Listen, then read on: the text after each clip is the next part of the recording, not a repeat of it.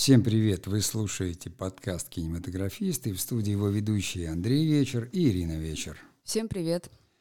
Вот сегодня, Ирина, я хотел бы поговорить о том, как, ну, с одной стороны, можно сказать, как изменилось кинопроизводство, а с другой, э, что такое фильмейкинг. Вот я помню, как ты не любишь это слово. Почему? Но нет, мы его как профессионалы понимаем, да, но мы всегда как бы считаем, что у нас его ну, не очень приветствуют, потому что слово переделано из иностранного. Нет, мне кажется, наоборот, что только сейчас это слово начинает обретать тот истинный смысл, ту этимологию, скажем так, слова английского, да, сочетание двух английских слов — которая, в принципе, закладывалась в это понятие э, англичанами, американцами, я не знаю, кто там его первый э, придумал это понятие.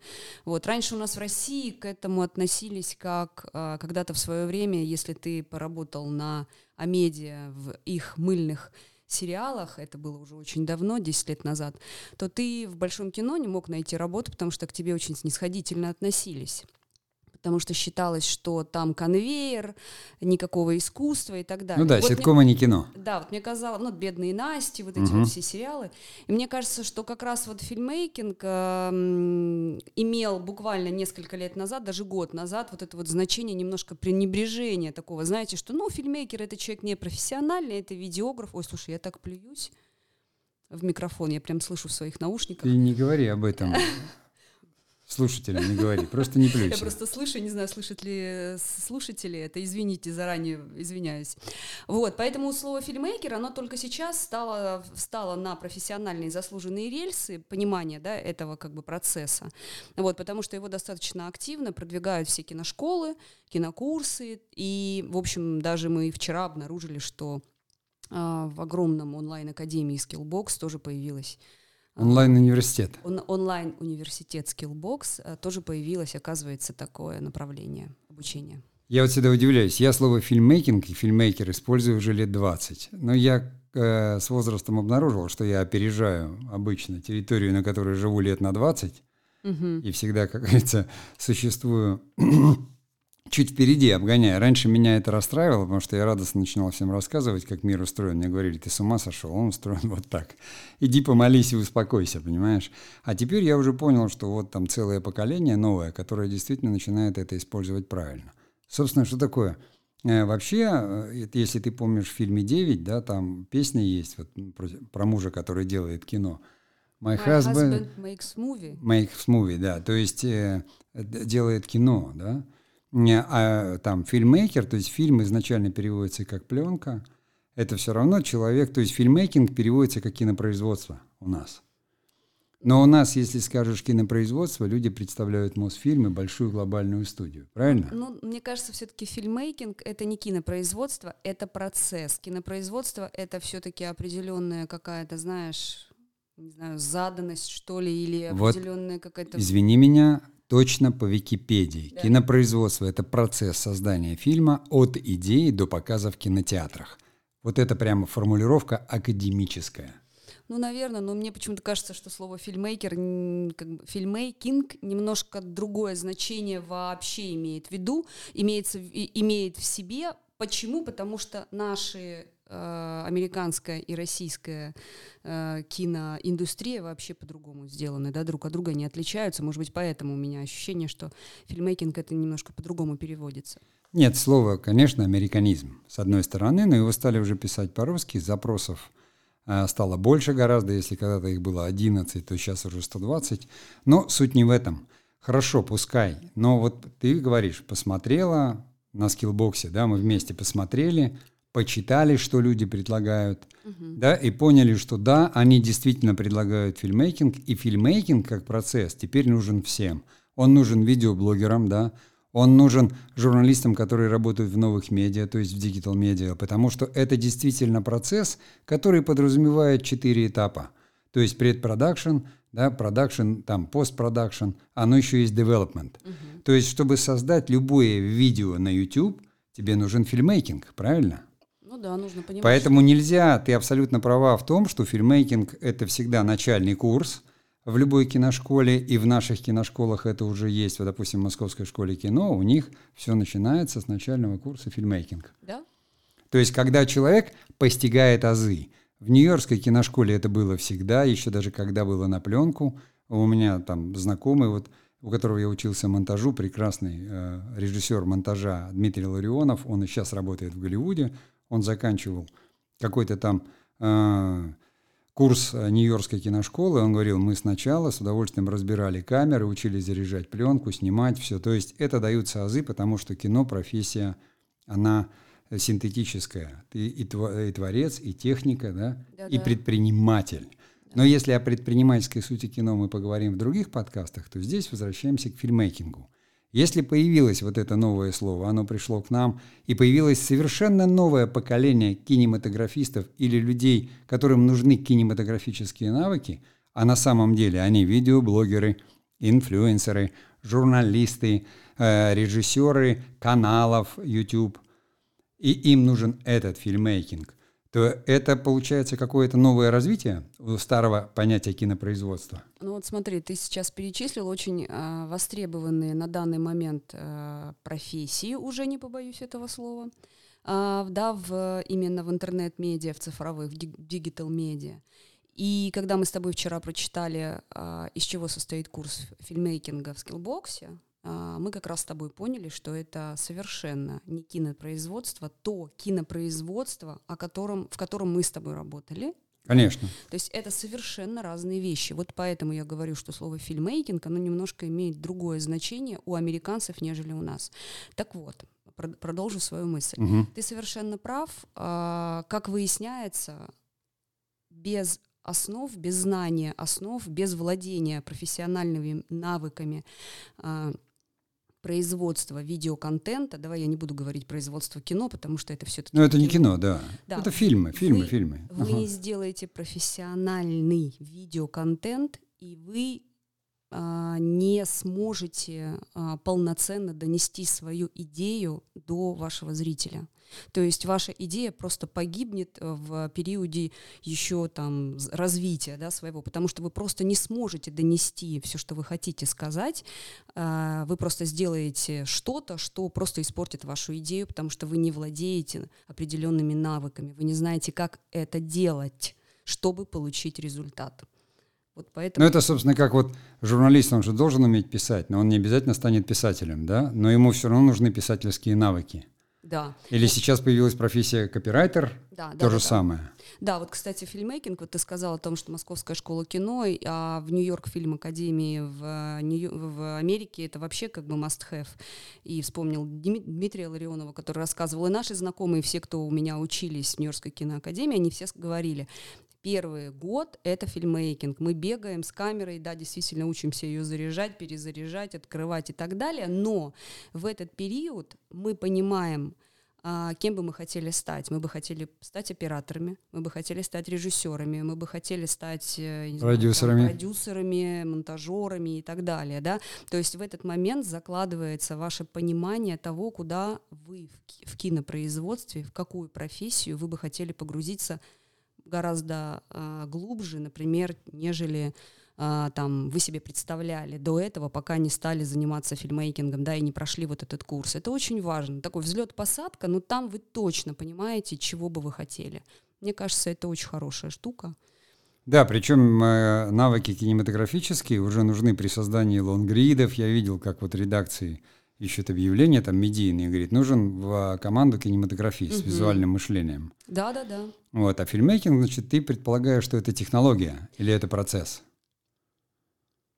А, фильмейкинг — это, на мой взгляд, эм, некий процесс, в котором человек может единолично сделать какой-то видеоконтент, который он задумал, или, например, плюс один человек максимум, два-три человека смогут сделать некий видеоконтент или некий видеопроект, да, в съемочной группе в кино в большом ты не сможешь даже в десятером снять кино, ну просто не сможешь, давайте так уж будем честными, да, на площадке у тебя, включая актеров, может быть 10 человек, но у тебя еще есть постпродакшн, и поэтому не надо говорить, что, ой, мы в десятером сняли кино, извините, а кто после работал, кто сводил вам звук, кто вам это монтировал, цветокорректировал, выводил а, DCP-копию, если там цифровая и так далее, это же тоже люди, они же тоже работали. Поэтому здесь э, будет немножко неправда, если вы скажете, что вы в десятером сняли кино. А да. вот как раз фильмейкинг предполагает такое. То есть здесь надо разделять скорее по виду контента производства, да. потому что фильм большой, полнометражный или короткометражный, или там документальный, это одни затраты. То есть все упирается в бюджет. А да. А если у тебя видеоролик на YouTube, ты снимаешь его по тем же самым законам фильмейкинга, но у тебя бюджет позволяет тебе только себя нанять на работу, и взять в аренду одну маленькую камеру. Ну, здесь не только бюджет, но, наверное, еще и формат. Все-таки исходные данные — это тот формат, который должен в результате появиться, куда дальше этот видеоконтент будет распространяться. Понятна твоя позиция. Маленький перерыв, и мы продолжим.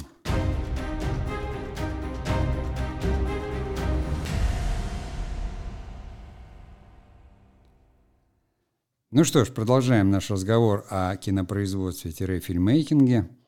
И тогда вторая как бы часть. Вот этот фильмейкинг, который появился, и это YouTube, и это там что-то, но тем не менее это э, в основе лежит кинопроизводство, как говорится, с э, предпродакшеном, да, с девелопментом, с продакшеном и постпродакшеном, который может, как ты сказала, выполнить и сделать один человек, но что, собственно, ну, мы в одиночку никогда не делаем, мы с тобой всегда как минимум вдвоем организуем и всегда еще кого-то привлекаем, правильно? Потому что у нас проекты все-таки более сложные, и всегда приходится организовывать а, производство. А, поэтому можно ли нас назвать фильмейкерами? Ну да, конечно. Сейчас мы с тобой, я думаю, как раз, в общем-то, и занимаемся фильм, фильмейкингом. Но вот ты сейчас говоришь, мы в основном вдвоем делаем, но привлекаем иногда людей.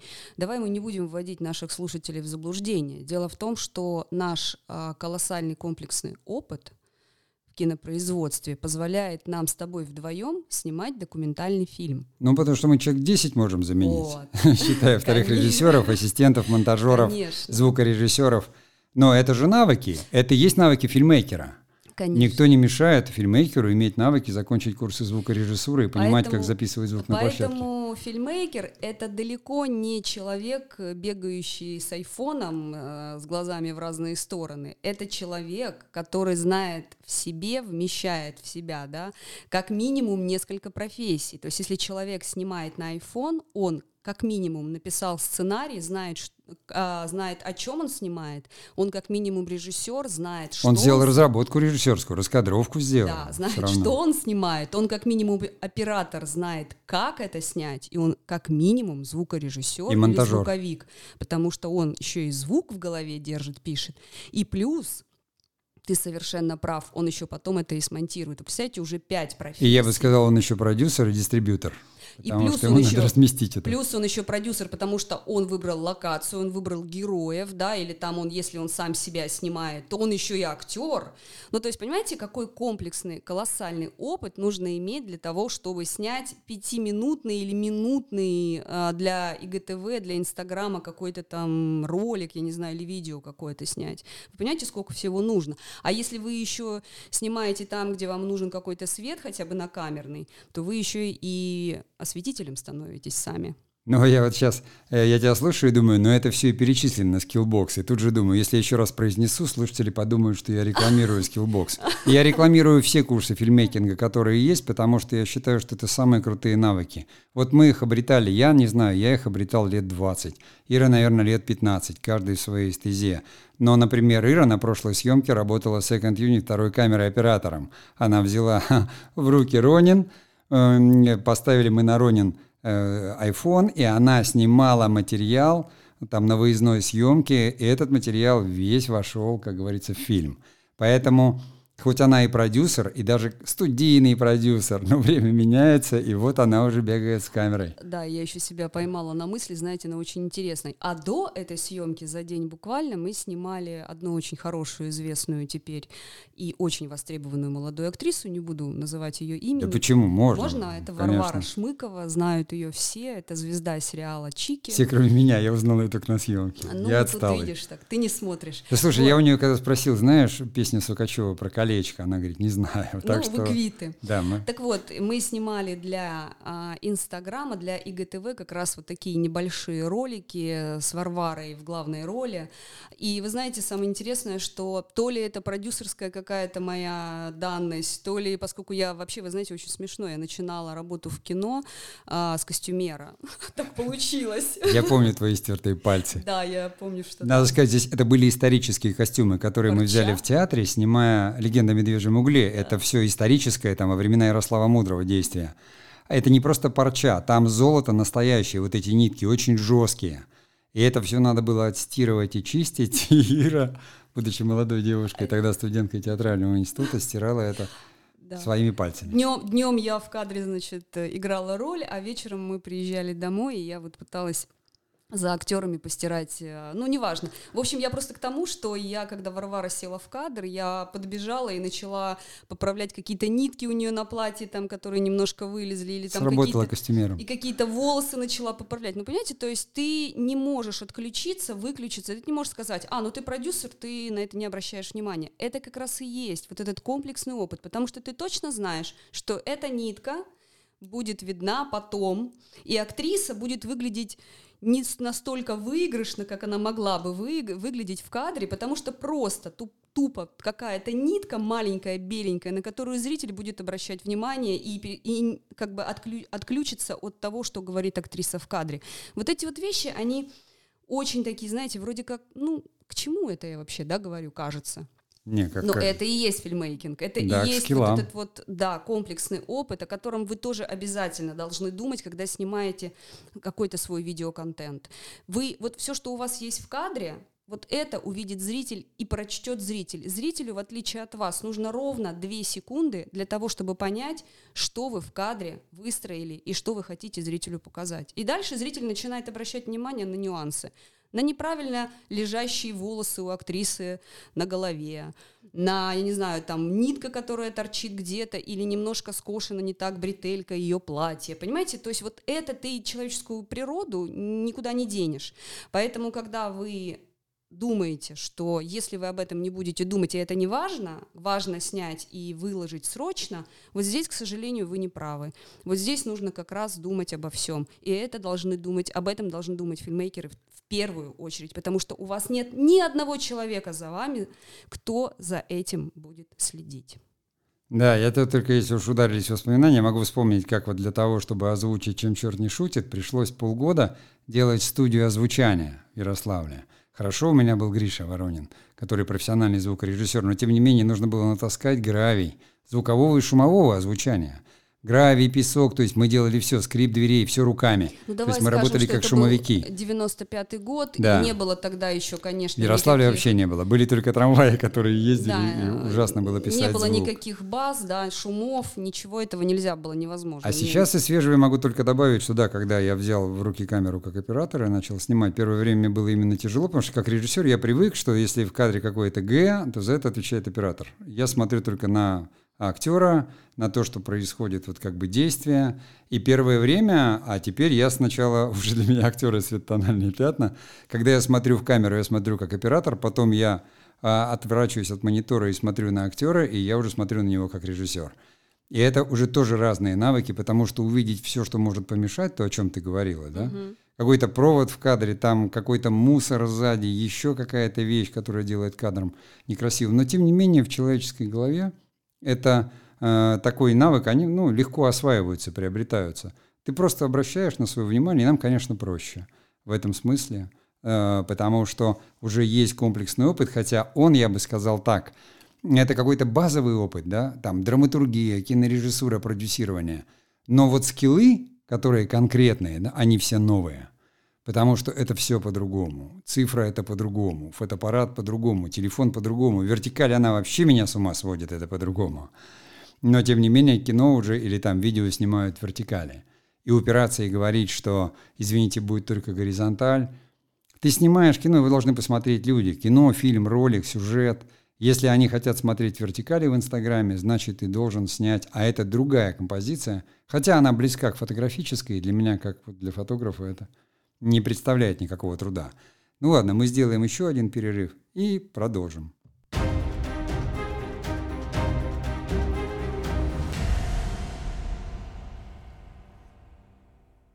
Ну и уж пока тут мы разговариваем, у меня сформулировалась как бы даже тема, понимаешь, вот как я ее назову. И вторая часть вот этого названия, она будет звучать. То есть первая это значит, что такое фильмейкинг сегодня, и вторая, и почему он нужен всем. Ну, хотя бы для того, чтобы а, все, что вы делаете в сети, тот цифровой след, который вы оставляете, ну, хотя бы, чтобы его можно было потом, хотя бы для того, чтобы его можно было посмотреть с удовольствием, потому что, знаете, вот это какой-то странный такой постулат есть у всех э, блогеров, там, я не знаю, людей, которые снимают быстрый digital контент, у них им почему-то, они почему-то уверены, что э, видео, снятое на коленке, это я сейчас э, не буквально говорю, да, а вот filmmaking э, раньше почему-то называли, а, ну это те люди, которые видео на коленке снимают. Вот понимаете, вот время снимания на коленке, оно начинает проходить, потому Вообще что... Фрэнсис Форд Коппола фильмейкер сейчас. Ну, я плохо себе представляю э, Фрэнсиса Форда Коппола, снимающего. Даже если он будет снимать на коленке, его видео будет гораздо он круче. Он не делает видео, он делает фильмы. Ну, как фильмейкер. Они будут смотреться ничуть не хуже, чем фильмы, снятые на больших киностудиях. Но только лишь потому, что Фрэнсис Форд Коппола величайший кинематографист, и у него там такой опыт да. за плечами. Поэтому Понимаете, э, должно быть не только быстро, как-то смешно или находчиво, или нужно, годно и так далее. Это должно быть еще качественно, визуально, красиво, как бы это странно не звучало. Даже если вы снимаете себя, и даже если вы снимаете какое-то селфи, поймите, что сделанное селфи продумано и красиво, оно больше найдет отклик у людей, у ваших зрителей, у ваших читателей, нежели это будет просто какое-то видео, снятое по погоде, походе, походе там или как-то еще. Народ хочет в качестве. Мы все хотим, понимаете, а, уважая людей, уважая себя, вы уважаете людей. Человек чувствует это уважение к себе, когда видит, что вы работали над этим видео, когда он видит вашу работу. Он понимает, что вы хотели, чтобы мне было приятно это смотреть. И вы знаете, подсознательно вы ну, как бы работаете на это и прибавляете к себе, в общем-то, к себе в Инстаграм или на свой YouTube-канал подписчиков.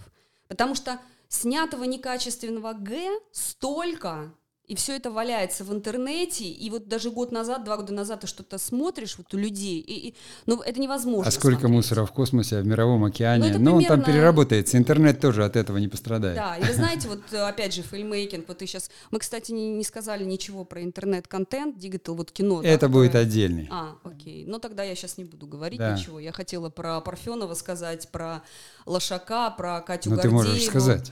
А, свобода знаете, слова в нашей студии. Ну, я не буду забегать вперед, я просто хотела сказать, что как раз-таки они смотрятся, или как Юрий Дудь, они смотрятся как filmmaker ы, но это совсем не так. Да. Вот это как раз все по-другому. Да, они, они как раз именно журналисты, публицисты, и делают именно такой контент, который, конечно, в итоге у них получаются тоже фильмы, но это...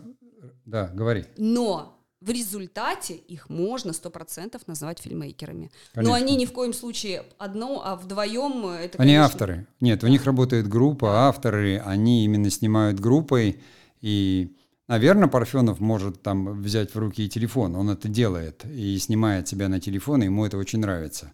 Там, и это Пивоваров, просто я слышал, он говорил, что вот, вот типа Леня считает, что так, а я вот как бы считаю, что нет, должно быть дорого, красиво и должно быть все на камеры. Это просто, ну, как бы два разных мнения, двух разных, скажем там, э, публицистов, авторов. Поэтому, если вы хотите быть фильмейкерами, или и вы думаете, смотря вот эти вот все каналы, да, вы являетесь их подписчиками или где-то контент этот видели, и вы думаете, что ой, все так просто, ребят, нет, все не так просто. Поэтому filmmaker — это немножко другая история. Вот я, я бы еще со своей любовью к объяснениям всяким, я бы добавил, смотри, filmmaker, ньюсмейкер, да? да? То есть, допустим, ты сказала Дудь или Парфенов, они разве ньюсмейкеры? Нет. Нет, вот именно. Они не создают новости. То есть filmmaker создает фильм. Они публицисты и журналисты, которые рассказывают об этом, используя эти каналы. Они делают фильмы как авторы, но они не делают эти фильмы. Filmmaker делает – да. Тот, кто делает, своими руками делает. Совершенно верно. То есть я могу, ну, как я все равно создаю сценарий, создаю режиссерскую разработку, создаю экспликацию, раскадровку, я создаю фильм, я создаю монтаж, я создаю, я создаю фильм. Когда ты это делаешь один или с кем-то там, да, вдвоем тебе кто-то помогает, ты фильммейкер.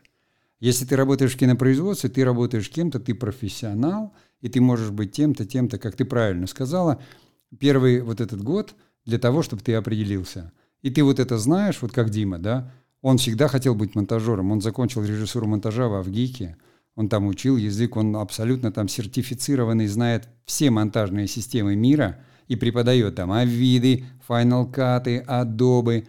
И вот чтобы устроиться в Голливуд, он к этому шел там 15 лет, чтобы его взяли на работу. И он э, закончил этот фильммейкинг только для того, чтобы понимать весь процесс. При этом он еще, ну, как говорится, понятно, что инженер и программист. То есть, когда там думаешь, что он этими скиллами с 15 лет занимается, и только к 35 его взяли туда, куда он хотел. Вот себе те, те самые навыки, понимаешь, фильмейкера, которые да. сейчас требуются, потому что мир, э, там, может быть, я не знаю, какой он там многополярный, но то, что сейчас уже человек без медийных навыков практически никому не нужен, на работу не устроится, даже на толоку да. на Яндекс Толоку, потому что они скажут, сходите, сфоткайте адрес, действительно ли эта компания там находится. Я смотрю за дворниками, узбеками, они все фильмейкеры. Да, они да, бесконечно кстати. снимают помойки, они бесконечно снимают дворы, которые они метут, и друг друга. Да. То есть я вчера вышел, один дворник снимает другого, тот метет. Да. Я думаю, кино снимают. То есть в этом пока не просто что чисто, а видите, вот он, вот этот, он метет, и второй его снимает. Они по-своему ала-бала, этот куда-то, значит, передал отчет, что я на работе, я снимаю. Чисто фильмейкеры. То есть этим людям тоже нужны эти навыки. Да, ты знаешь, я вот сейчас вспомнила, ты сказал, а, опять же, вспомнил про Диму Ларионова, я вспомнила про своего одного знакомого, который сейчас а, будет уже снимать диплом, он учится на дополнительном профессиональном образовании в ВГИКе. И он а, поступил, он как бы его всегда привлекала режиссура и сценарное мастерство. Он вообще работает в другой совершенно сфере, и тут он все-таки решился и пошел учиться. Попал он на курс а, странное название. Наверное, это и есть. Хотели назвать его фильмейкер, но побоялись в Авгике, чтобы это выгля... не выглядело странно. Назвали его, этот курс или это направление, знаете, режиссеров и продюсеров. Ну, то есть как бы тебя учат и режиссер, режиссирование, вот и я, продюсирование. Я, я просто одно маленькое. Когда я поступал на ВКСР, угу. перед нами набирался именно такой курс режиссер-продюсер, а потом да. разделили.